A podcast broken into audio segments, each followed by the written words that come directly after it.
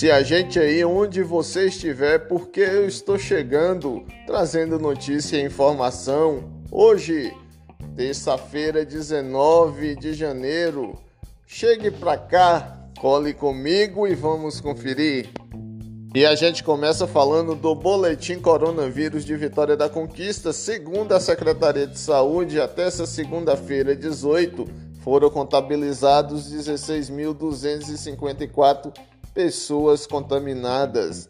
Deste número, 15.578 já estão recuperadas. Em recuperação, 428. É, 53 se recuperam em internamento hospitalar em Conquista e 4 estão internadas em outros municípios. 371 se recuperam em isolamento domiciliar. A secretaria ainda informou mais duas mortes é, causadas por decorrência da Covid-19. Se trata de uma senhora de 81 anos, moradora do Alegria. Ela tinha hipertensão e sequela de AVC.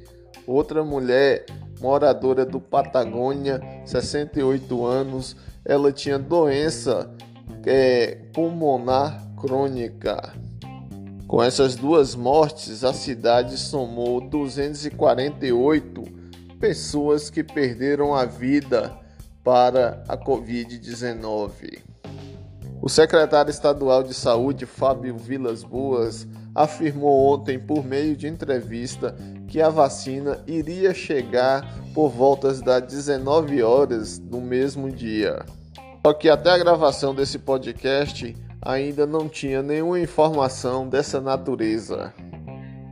Golpe da panela volta a ser aplicado em Vitória da Conquista. Eu digo aplicado porque em março de 2015, homens em um carro oferecia panelas para a população, ah, é, batia nas panelas, é, passavam algo cortantes só para provar que nem amassava e nem arranhava e ainda oferecia brindes.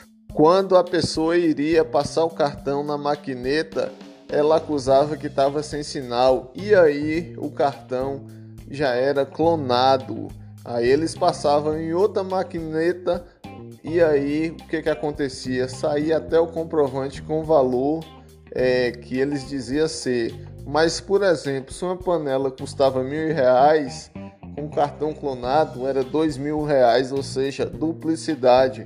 Então você cidadão, você cidadã que anda aí pelo centro de Vitória da Conquista, ou então até mesmo, mesmo pelos bairros, preste atenção. Um homem de 23 anos caiu do viaduto que liga o bairro Cruzeiro ao Guarani, em Vitória da Conquista. A queda foi de 3 metros. Ele teve alguns ferimentos, mas foi socorrido pelo SAMU 192 no local e levado para a UPA, onde passa bem. E eu vou ficando por aqui esperando a vacina. Lembrando que esse podcast está disponível no Spotify, Google Podcast, Rádio Public e também no site Notícia Expressa.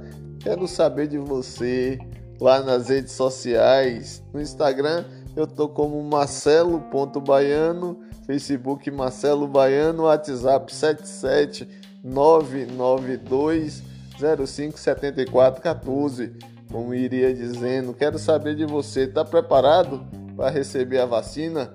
Não vacile. Eu vou ficando por aqui e um forte abraço, virtual, é claro.